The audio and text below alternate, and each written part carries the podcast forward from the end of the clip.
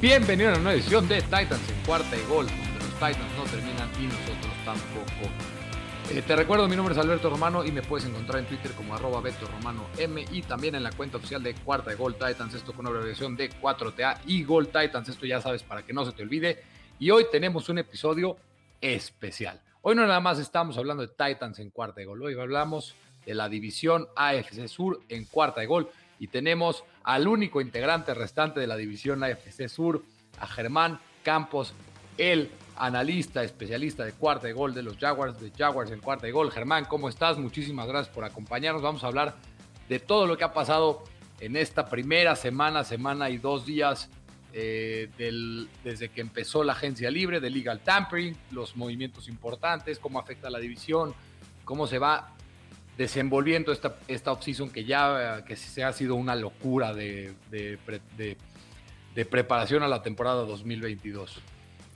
¿Qué tal, Beto? A toda la audiencia de, Titans, de Jaguars y los que estén interesados de Colts y Texans, de la FC South en, general, pues un, un, gusto que nos estén acompañando en un episodio más de este Round Table que ya, ya tenía rato que no nos juntábamos, pero ya era justo innecesario que estuviéramos por acá y como mencionas, eh, se ha, habido bastantes movimientos, muchos con eh, desbordando dinero por doquier, otros tratando de retener a sus mejores figuras, otros que nada más están viendo qué pueden hacer ahorita movimientos así muy muy leves y otros que sí de plano están reestructurándose de una forma monumental. Sí, una season increíble, la mejor de toda la historia, y esto nos dice una vez más que la NFL es el rey en el deporte americano, porque no es normal que un tweet de Adam Schefter en el que te dice Sean Watson es tradeado a los Cleveland Browns de los Houston Texans puede generar más contenido que cualquier cosa de un deporte que está jugándose en el momento, más, de la, más que la NBA, se habló mucho más de la NFL, de un de una contratación de un agente libre a que la MLB, el béisbol, iba a perder su temporada y tal vez iba a haber un lockdown. Es impresionante lo que la NFL, aunque no haya temporada regular, la NFL domina y domina en serio. Pero es momento de hablar de la división, Germán. Vamos a empezar, si quieres, con los Jaguars. Cuéntanos un poquito a los aficionados de los Titans. ¿Qué han hecho los Jaguars? Sabemos que esta las contrataciones que empezaron el primer día de agencia libre, el receptor Christian Kirk, el guard Brandon Scherf, el receptor Say Jones, que creo que fue, ese para mí es peor contrato que el de Christian Kirk, ahorita vamos a hablar un poquito de él, de Olakun, el linebacker que viene de los, de los Falcons, Darius Williams, el cornerback, movimientos interesantes, y yo tengo una pregunta, sé que mucha gente lo ha dicho, los Jaguars claramente sobrepagaron para mí, a mi entender, ¿No crees que es por un tema de que realmente los, los jugadores de la NFL no quieren llegar a, Jacksonville y por eso la gerencia, Trent Balky, tiene que sobrepagar? Pero ¿por qué los Jaguars, si han visto año tras año que el ganar la agencia libre igual no te da los resultados, ¿por qué lo siguen haciendo? ¿Qué, qué está pasando con los Jaguars en esta agencia libre? Es lo que he estado tratando de, entender de este tipo de movimientos. Yo puedo decir que en general esta agencia libre como que me dejó a medias, o sea, como que sí hay unas eh, llegadas que sí, sí me agradaron, por ejemplo la de Brandon Scherf, que es ese Pro Bowler, equipo el Pro, fue el jugador número 98 del top 100 del 2021. Eh, cuando está sano es una mejora descomunal. Y por ejemplo, a este jugador también se le pagó un contrato considerable de 49.5 millones de dólares. 30 de ellos son garantizados. Es la segunda cantidad más grande de todas las que se dieron en este eh, todavía off-season.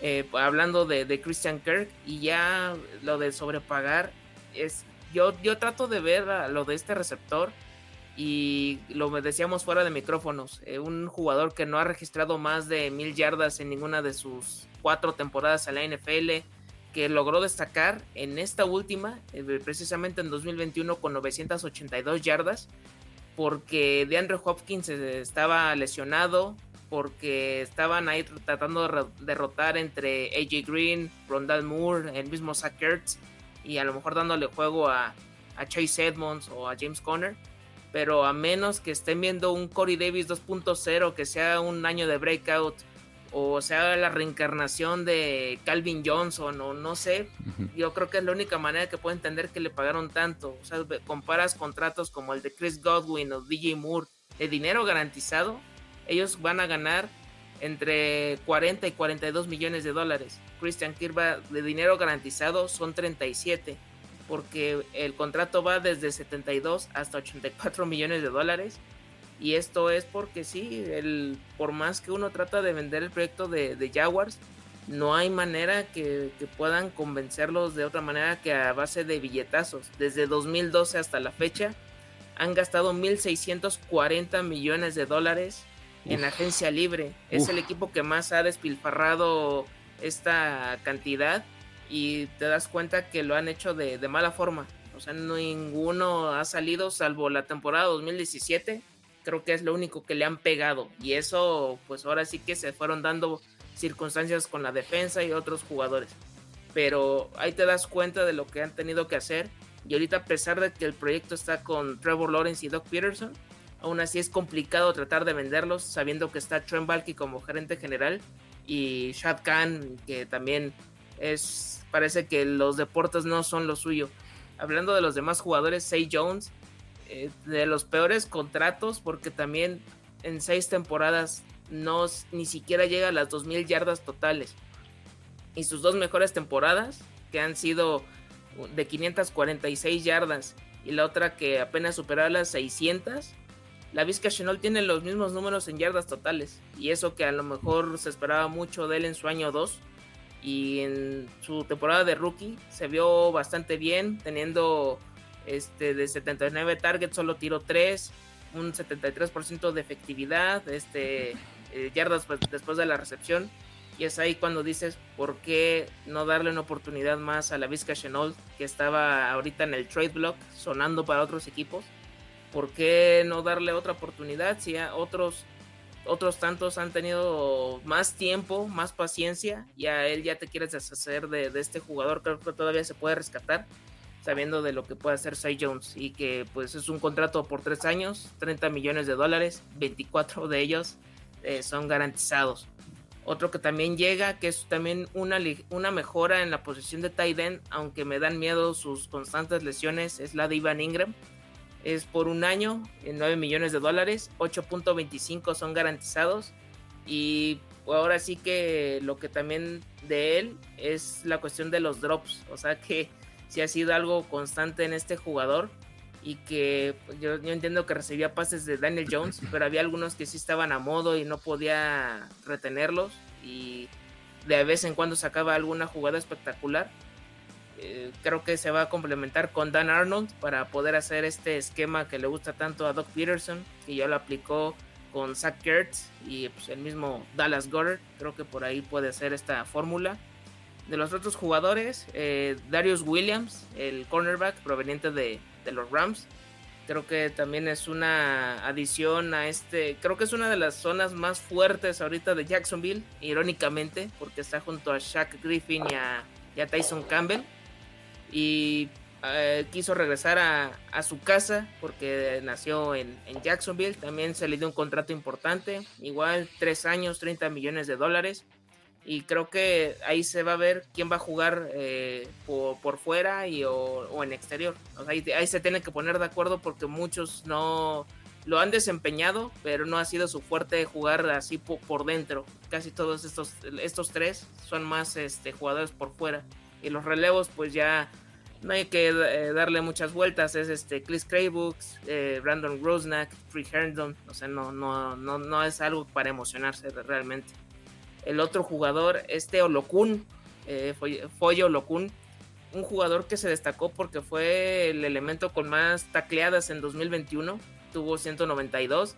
En las últimas dos temporadas ha tenido 5 sacks, 5 fumbles forzados y pues creo que es de lo que más se, puede eh, sacar provecho de esta defensiva de, Atlanta, de junto a AJ Terrell y otros más.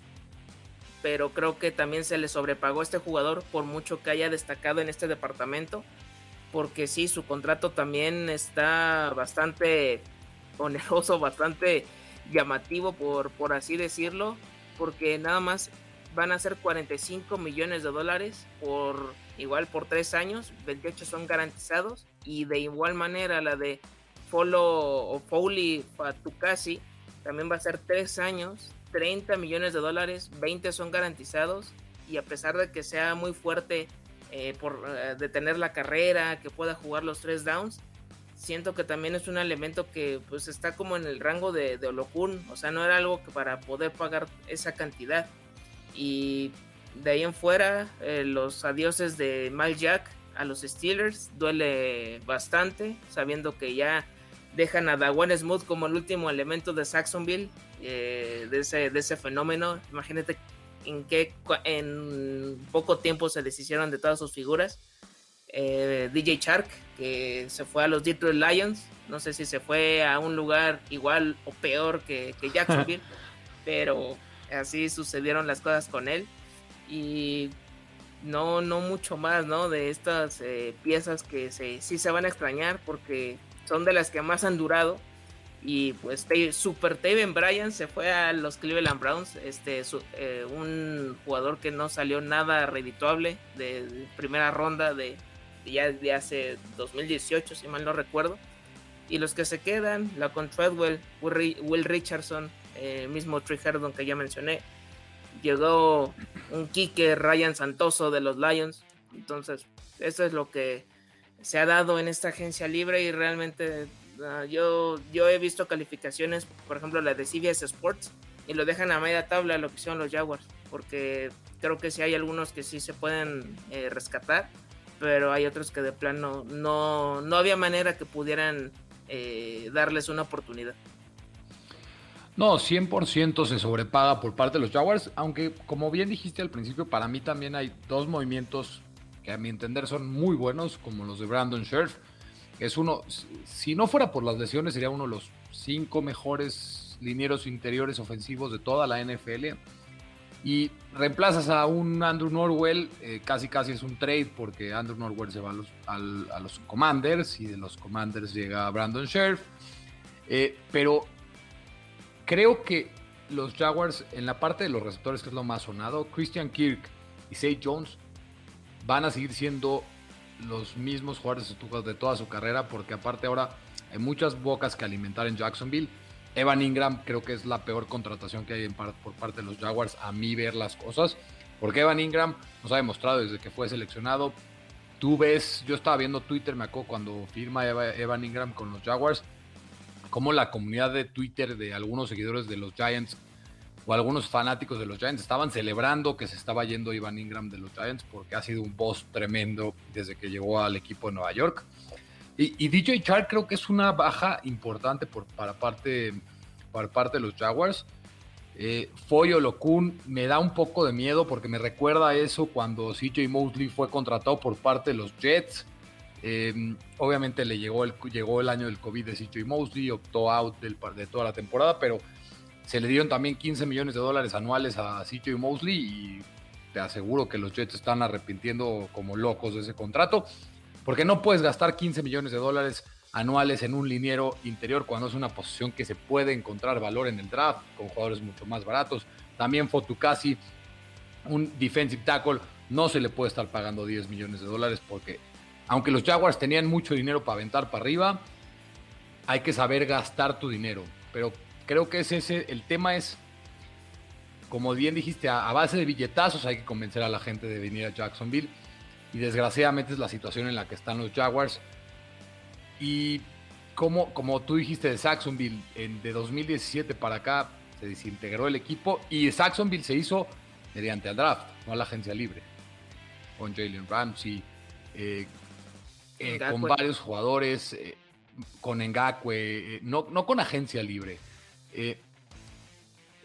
Say Jones me molesta mucho el contrato por parte de ellos. Darius Williams me gusta, me gusta Darius Williams la contratación por parte de los Jaguars. Es un buen cornerback, es un cornerback chiquito, creo que va a acabar en el, en el slot con los Jaguars.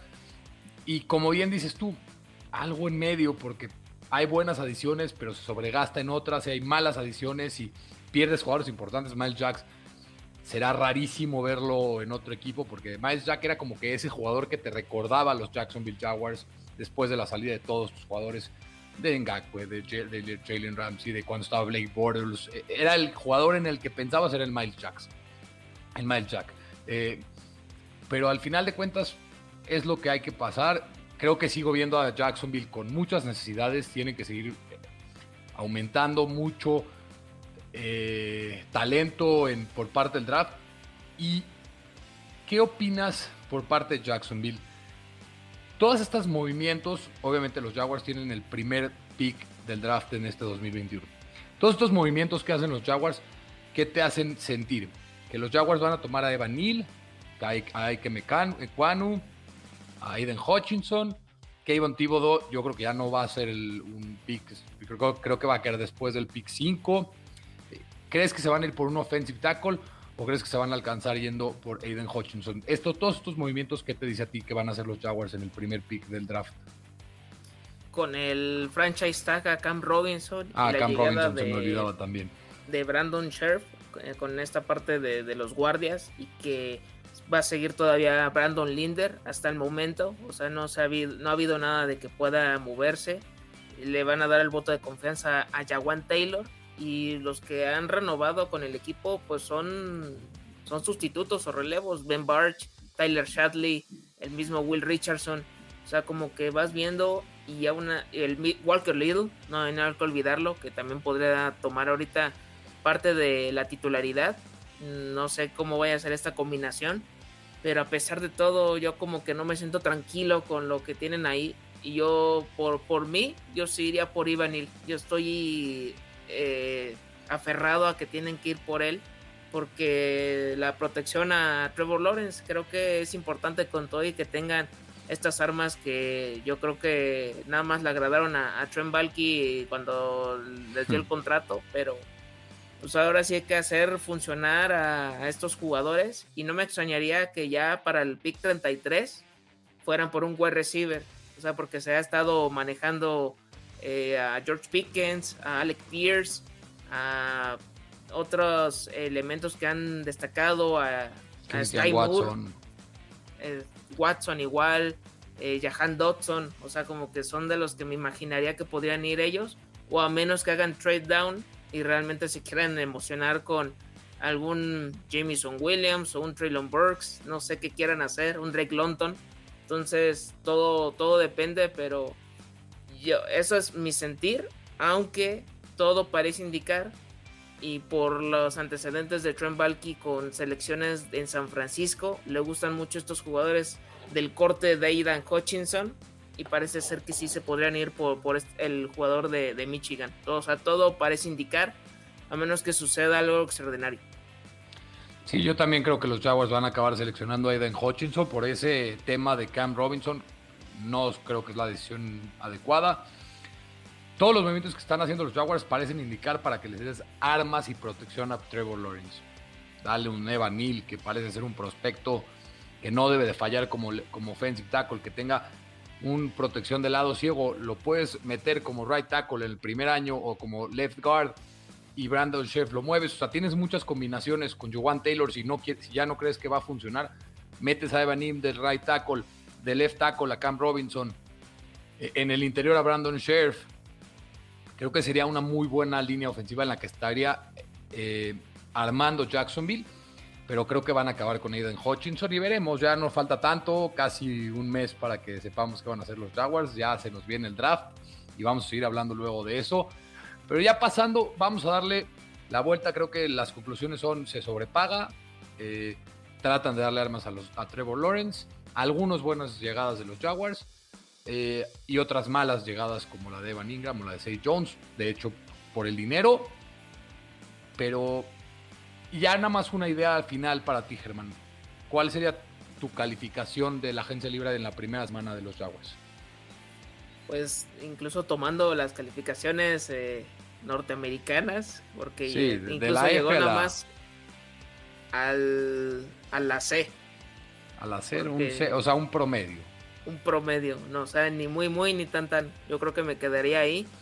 Y pues sí, pues nada más para cerrar esa parte de la agencia libre de los Jaguars, me dio esta parte de, no sé, de, de, impotencia o de saber que, que los Browns se hicieron de una Mari Cooper solo dando una quinta ronda, el saber que ahorita los contratazos que le están dando a Davante Adams y a Tyreek Hill o sea, no digo que precisamente ellos, pero creo que te, si querías darle un verdadero wide receiver uno, creo que pudiste apostar con uno de ellos, sabiendo que tenías el dinero, pero eh, pues aquí parece que no, no piensan así y están dándole pues ahora sí que parece también el cuerpo de wide receivers de, los Chiefs, porque también entre eh, Juju, Marquez del Des Scantling, Michael Harman, pues parece muy parecido, porque hasta ahorita se va, se está dando a entender que se va a quedar Marvin Jones, entonces date, para que te des una idea de cómo van a estar las cosas, no cambian a Chenault. Pues espero que no cambien a Chenault, porque ahí sí el cuerpo receptor se vería grave, pero algo me dice que sí se va a ir porque Trent Valky nos va a volver a decir que no sabe qué está haciendo en la NFL. Pero vamos a darle ya vuelta a la página. Es momento de hablar de los Titans. Eh, no sé si tú quieres eh, preguntarme algo, te doy como la palabra para que tú me vayas echando lo que necesites saber de los Titans y que los aficionados de los Jaguars estén más enterados de lo que han hecho los, el equipo de Nashville, esta agencia libre 2022. Acerca más que primero de las eh, de las llegadas, las que me llamaron mucho la atención fueron las de Robert Woods y las de Austin Hooper, sabiendo que sufrieron mucho por aire la temporada anterior, que no había un wide receiver 2 claro, que estaban ahí intercambiándose entre Chester Rogers, Westbrook y Kinney, y pues prácticamente AJ Brown cuando estaba sano, pues ahora e, era el alfa, pero cuando no estaba, sí era un suplicio para ustedes eh, igual, ¿no? Con Frexer que no, no funcionó como a lo mejor se, podía esperar. ¿Tú estás tranquilo con estas eh, contrataciones o hubieras esperado algo más para estas armas de Ryan Tannehill? Creo que con los elementos que tenía John Robinson, el gerente general de los Titans, para manejar esta, este off-season 2022, lo que está haciendo parece realmente maravillas. Había al principio de la agencia libre, los Titans no habían hecho nada, nada literal más que extender a Harold Landry a un contrato largo de 87.5 millones de dólares, de los cuales 52.5 son garantizados, extender a Ben Jones, que era, esas eran las dos prioridades más importantes de retener a tus, a jugadores de los Titans. Pero los Titans estaban de hecho empezando la agencia libre con casi un poquito más de 8 millones de dólares del cap hit en contra, o sea, tenían que ahorrar dinero para poder estar por encima del cap. Así que los Titans no tenían la oportunidad de ir para firmar eh, contratos como lo que, los que dieron los Jaguars porque no tenían el dinero disponible. Su prioridad ha sido extender a tus jugadores. Se ha extendido a Harold Landry, como te digo, a Ben Jones, un jugador que es muy infravalorado, eh, un contrato muy, muy bien manejado por parte de John Robinson, en el que solamente son 14 millones por dos años, 7 garantizados. Eh, 7 millones de dólares para uno de los mejores centros, en mi opinión, de la NFL cuando está llegando a los 30 años es una muy buena extensión para, para, Ben Jones. Se corta Roger Saffold, se ahorran 10 millones de dólares en ese contrato. Eh, Roger Saffold deja un hueco enorme que ahora es una prioridad muy importante si es que Dylan Raiduns, el pick de segunda ronda del año pasado, no puede suplir, que se cree que va a entrar como left guard titular, o Aaron Brewer, un jugador que está ya desde hace varios años en los Titans, que ha sido como ese swing tackle o swing, y, o sea, en, la, en el interior de la línea ofensiva se te lesiona tu centro, tu guard, entra Aaron Brewer. Y también hay extensiones importantes como la de Ola de Niji, que de hecho fue el día de ayer. Ola de Niji debió de haber sido Pro Bowler de Special Teams el año pasado, fue Pro Bowler alternativo, aunque se le robó, creo que debió haber sido un Pro Bowler, un jugador que juega arriba del 80% de los snaps, que tuvo 2.5 sacks, que tuvo 21 eh, tacleadas, un jugador con un contrato que será yo creo que barato, un jugador todavía joven que tiene 24 años.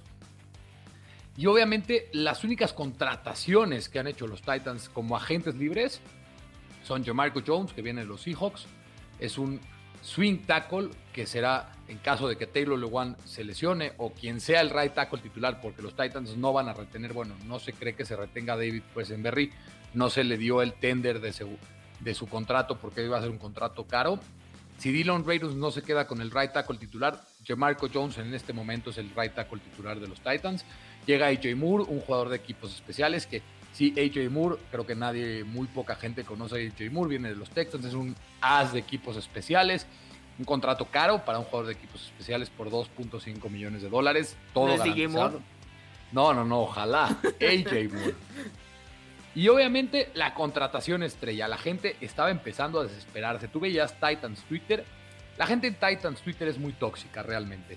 John Robinson no se mueve estos los primeros 3, 4, 5 días y empiezan a soltar tweets la gente de hay que correr a John Robinson cuando John Robinson es uno de los cinco mejores gerentes generales en toda la NFL y lo demuestra de una forma brillante. Contratando a Austin Hooper a un contrato barato para un Tyrant veterano en 6 millones de dólares, todavía no se sabe el monto garantizado, que sí fue una decepción en los Browns, pero con los Browns cualquiera que esté con Baker Mayfield iba a ser una decepción. Pero cuando estaba en los Falcons, se le, dio un contrato en los Browns hace hace dos años por 42 millones de dólares y cuatro años, que hace dos años era mucho dinero, como el contrato de hoy por hoy de, de 60 millones por cinco años, de unos 12 millones de dólares. son contratos que en ese entonces eran altos.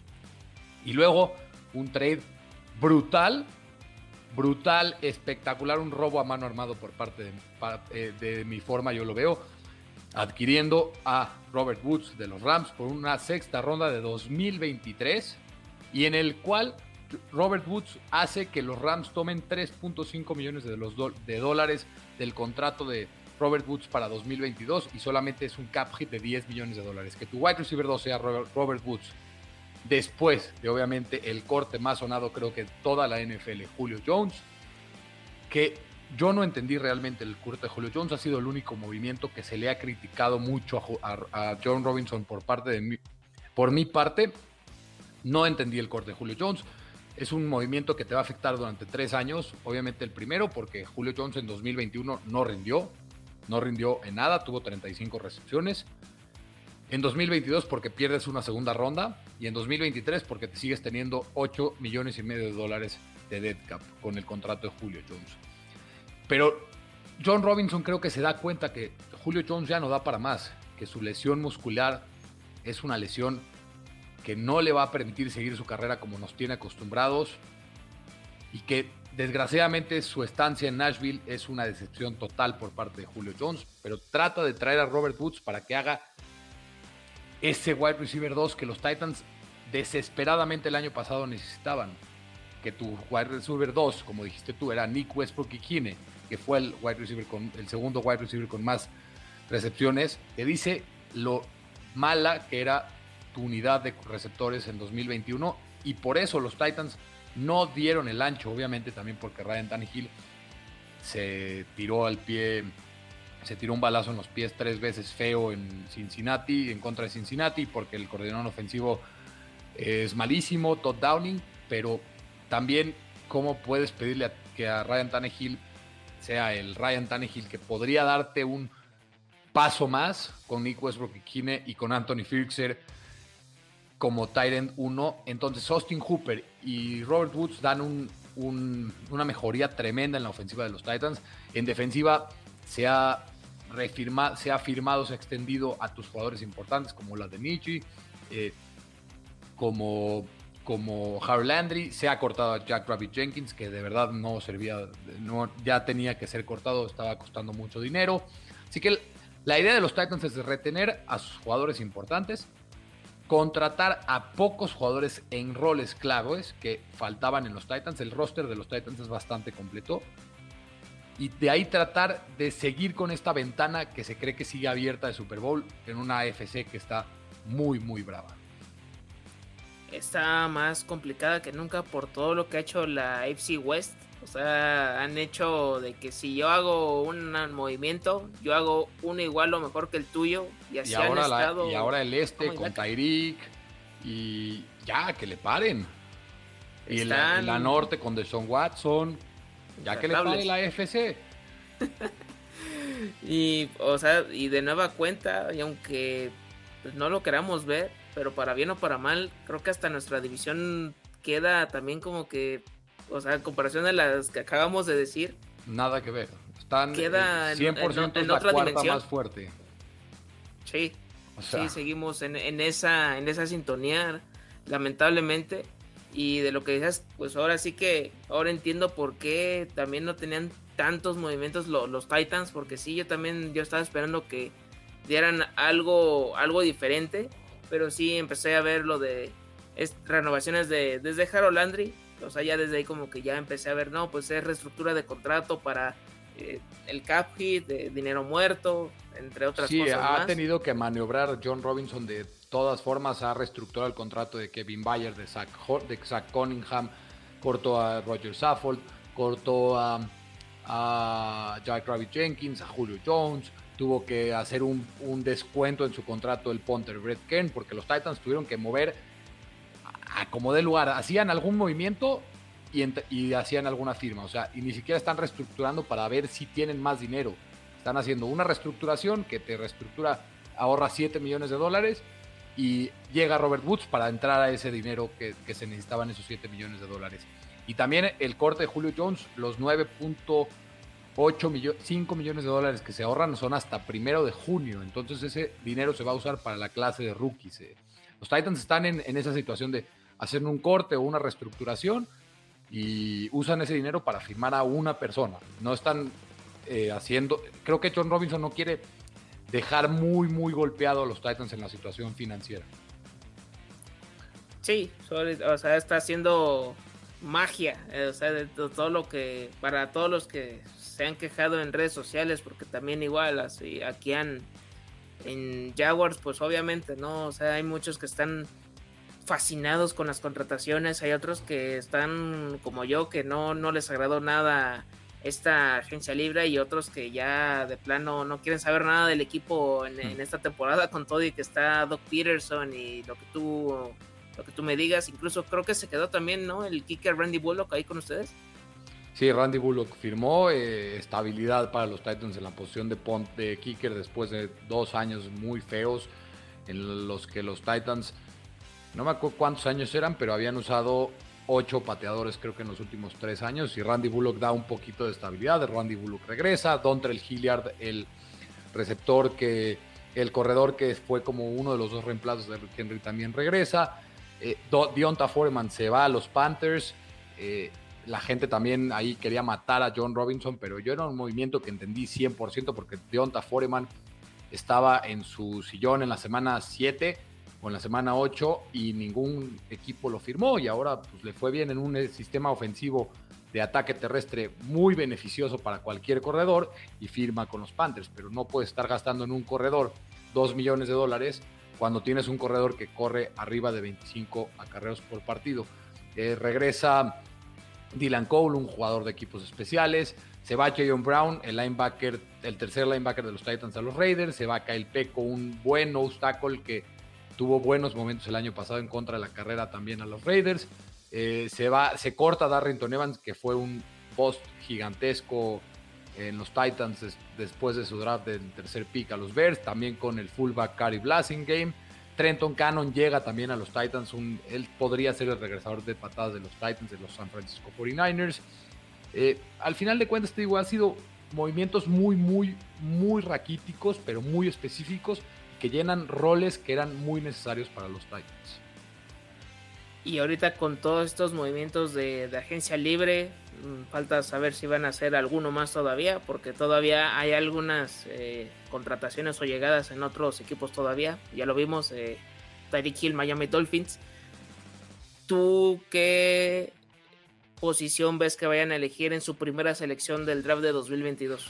Si no hubiera sido por el trade de Robert Woods, te hubiera dicho wide receiver acomodé el lugar, tenían que escoger los Titans. Ese, ese movimiento te da la facilidad de poderte ir con el mejor jugador disponible. Los Titans necesitan, para mí, entender tres jugadores, tres posiciones importantes. En primer lugar, wide receiver, pero solamente si está el valor adecuado. No debes de hacer un reach por un Christian Watson, que creo que no es un jugador de primera ronda, pero si te cae un Traylon Burks, 100% Traylon Burks tiene que ser tu, tu, selección.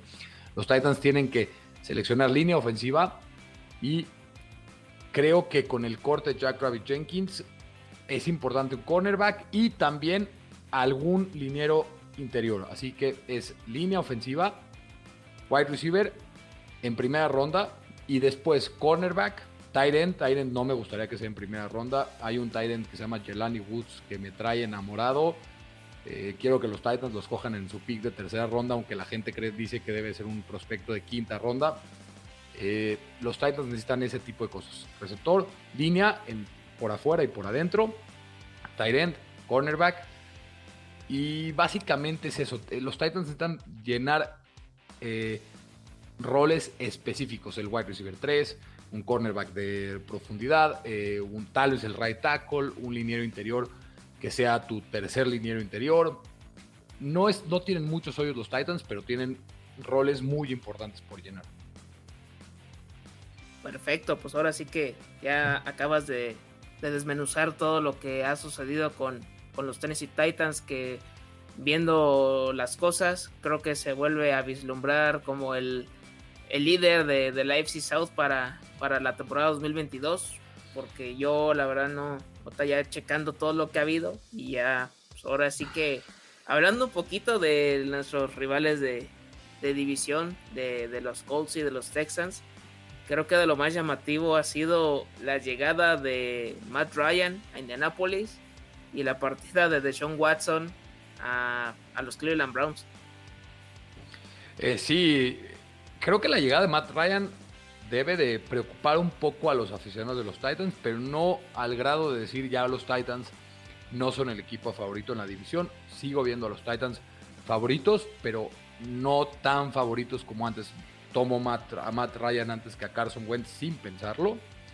Eh, y es un buen movimiento para los, para los Colts, pero me, me, me sorprendieron un poco los Colts en el que no han hecho gran movimiento, no han, de hecho no han contratado a nadie como agente libre. Han agregado a Matt Ryan en trade y han agregado a Yannick Ngakwe en trade de parte de tradeando a Roger Yacine al cornerback. Se me hace raro por parte de los Colts, aunque sé que no ha sido su filosofía el, sobregastar en, el, en agencia libre y tratan de, de armar su equipo en el draft, pero este año no tienen primera ronda ni una tercera ronda, aunque recuperaron las terceras rondas del trade, del parte del trade de Carson Wentz. Y en lo de los, en lo de Sean Watson, eh, creo que eh, yo nunca pensé que volviera a jugar eh, de Sean Watson con los Texans, siempre pensé que la relación estaba totalmente terminada, nunca íbamos a volver a verlo jugar con el equipo de Houston, pero los Texans que necesitan muchos elementos nuevos, muchas posiciones. Sigo, ahorita creo que los Texans son peores que los Jaguars. Creo que son el cuarto peor equipo de la división. Pero con todo ese paquete de picks que le dan los Browns para adquirir a Deshaun Watson en 2-3 años, si Davis Mills sigue demostrando progresión, o si Davis Mills no es el coreback del futuro, el año, el año que entra hay una muy buena clase de corebacks que entran a la NFL, podrían los Texans, con toda esa cantidad de picks que, que reciben por parte de los Browns, podrían adquirir un buen, un buen coreback, seleccionar un buen coreback, adicionarle jugadores importantes en, por vía del draft, tienen tope salarial disponible, así que en unos años podría ser que los Texans sean otra vez un equipo de cuidado. No hay que descartar a los Texans eh, ya y volver a seguir diciendo que siguen siendo los Texans de, este, de estos últimos dos años. Sí, por parte de los Colts, creo que siguen en búsqueda todavía de, su coreback desde el retiro de Andrew Locke. Han pasado por bastantes eh, elementos, desde Jacoby Brissett, de Philip Rivers, recientemente Carson Wentz y ahorita Matt Ryan. Un cambio de aires le podría beneficiar, aunque sí creo que todavía ya está en el ocaso de su carrera. No, no sé qué tanto, qué tanto les pueda dar. Y van a seguir en búsqueda de no sé qué tanto confíen todavía en, en Ellinger y los que tengan ahí como backups, pero creo que sí hay que. Va, a ser una búsqueda todavía bastante, bastante larga para, para Indianapolis. Y creo que sí les hace falta un wide receiver también, porque salvo Michael Pittman, lo demás, ya T.Y. Hilton ya no es lo que es. Y los Pascal se fue. No, no hay mucho que hacer. Ya se retiró Jack Doyle, eh, se quedó Moali Cox, pero entonces creo que sí tienen que hacer algo importante en, en, esa zona del campo y de lo demás. Pues creo que siguen estando de alguna forma sólidos y aparte les ayuda mucho el coacheo de, de Frank Reich. Y hablando de los Texans, pues yo eso también pensé, ¿no? De que son el equipo en el papel más débil de, de la división y ve, le fueron a ganar las dos veces a, a los Jaguars con el coacheo de, de, David Cooley que hizo mi, una maravilla, un milagro con este equipo, o sea, poder ganar en cuatro ocasiones, ya fue un, un logro con lo, con lo que tenían y ahorita pues andan igual, este, vamos Davis Mills con todo, y Brandon Cooks a, a bordo como wide receiver 1 y de a ver lo demás, a ver qué va saliendo, Lara Tonsil, pues ahora sí que ahí es también de lo más destacado. Y, yo creo que Larry Tonsil y Brandon Cooks son candidatos a ser eh, canjeados a otros equipos, ¿eh? No, no me. o sea, decía, ya, ya he, eso. He, he, visto alguno que otro rumor por ahí y oyendo programas de, de, la NFL, podcast, de alguna cosa se habla de que el día del draft podría haber movimiento Metonsil y con Brandy Cooks. Pues ahora sí que ahí está estas opciones que tienen por parte de, de la FC South y pues de ellos también. Creo que cualquier posición que elijan en el draft es buena. O sea, no, no tienen en dónde decir, no, pues me necesito eh, línea defensiva, safety, cornerback, lo que sea, les viene bien. Ahora sí que ah, ahí como eh, lo mejor disponible que vayan, a lo que vayan viendo, órale, tratar de, poder seleccionarlo y pues ahora sí yo creo que ya dimos un repaso de lo más importante de, de la AFC South. Te devuelvo la palabra Alberto Romano. Importante para la AFC Sur, liderada por obviamente por Jacksonville, liderada por el trade de Sean Watson, por el trade de Matt Ryan y por las recontrataciones y el corte de Julio Jones de parte de los Titans. Una división que creo que se está quedando relegada, relegando, como dijimos hace rato, con el resto de la AFC, que la AFC se está poniendo muy, muy brava, muy difícil, muy complicada, que seguirá siendo interesante con Tennessee con Indianapolis siendo como los que están un, un nivel arriba y Jacksonville y Houston peleándose ese tercero y cuarto lugar y quizá Jacksonville o Houston dando un paso adelante hacia un futuro próximo con Trevor Lawrence, con ese pick, eh, esa cantidad de picks tan grande que tiene ahora disponible los Texans. Así que creo que será una temporada 2022 interesante para la división. Y estoy seguro, Germán, no me vas a dejar mentir, debemos de volvernos a juntar en este tipo de roundtables. Ya tenía un rato y creo que está mal por parte de nosotros en no juntarnos este tipo de conversaciones nos da una mucho mejor perspectiva de los otros equipos con gente que conoce más a fondo a su equipo, que conoce más a gente, a sus aficionados, que sabe qué van a, qué tiene que hablar de su equipo y con jugadores que quizá los otros no conocen y le da una mayor perspectiva y un mayor, un mejor conocimiento a los aficionados de cada uno de los equipos de la división. Si se acuerdan, teníamos a César García, del corresponsal de Titan, del corresponsable de Colts en cuarta y gol, pero César García por oportunidades personales tuvo que salir del proyecto, se le desea toda la mejor de las suertes y, es, y esto nos da la oportunidad de invitarte a que si quieres participar en este proyecto de cuarta y gol, si eres corresponsable de los Colts, de los Texans o de cualquier otro equipo que no tengamos ahorita en la familia de cuarta y gol, 100% bienvenido. Será un honor que podamos crecer aún más esta familia de cuarta y gol y que ya podamos por fin completar la división FC Sur en cuarta y gol con Gerpán, conmigo y con los que vengan, que sean que sepan que van a llegar a, una, a un gran, gran proyecto y a un excelente cuerpo de colaboradores de Titans y de Jaguars y de toda la familia de Cuarta y Gol. Pues Germán, muchísimas gracias por estar aquí con nosotros. Fue una maravilla haber platicado como siempre contigo. Muchas, muchas gracias. Igualmente, Alberto, pues ahora sí que a toda la audiencia, espero que hayan disfrutado de, de este episodio especial nada más para decirte, o sea, nada más de la agencia libre, ¿qué calificación le das? Ya sea con calificaciones norteamericanas o mexicanas, lo que tú quieras. Eh, le doy a los Jaguars un C más, a los Titans un B más, a los Colts eh, realmente no puedo decir mucho, un C porque no han hecho una gran cosa. Y a los Texans un A más porque ese trade por Deshaun Watson con un jugador que ya no iba a jugar en tu equipo por nada del mundo creo que fue una buena adquisición. Sí, creo que sí. Sería algo más o menos que también les podría dar a, cada uno de estos equipos de la FC South que de igual forma pues cada uno va a estar disputando sus, intereses por el liderato de, de esta división y por tratar de no ser el, el que se quede en el fondo de, esta misma, del, sótano. Pues ya nada más les recuerdo las redes sociales, Cuarta y Gol Jaguars, 4TA, YGBL Jaguars, la cuenta personal, GKB90, GSAVE90 en Twitter, quejas, sugerencias, lo que ustedes quieran, ahí estamos disponibles y ahora sí que esperemos que esto se haga más seguido para poder hablar acerca de, la división y de estos cuatro equipos de la NFL. Pues muchas gracias, Germán. Eh, muchas gracias a todos los que nos escucharon. Un programa largo, tendido y muy entretenido y muy informativo de, por parte de la división AFC Sur.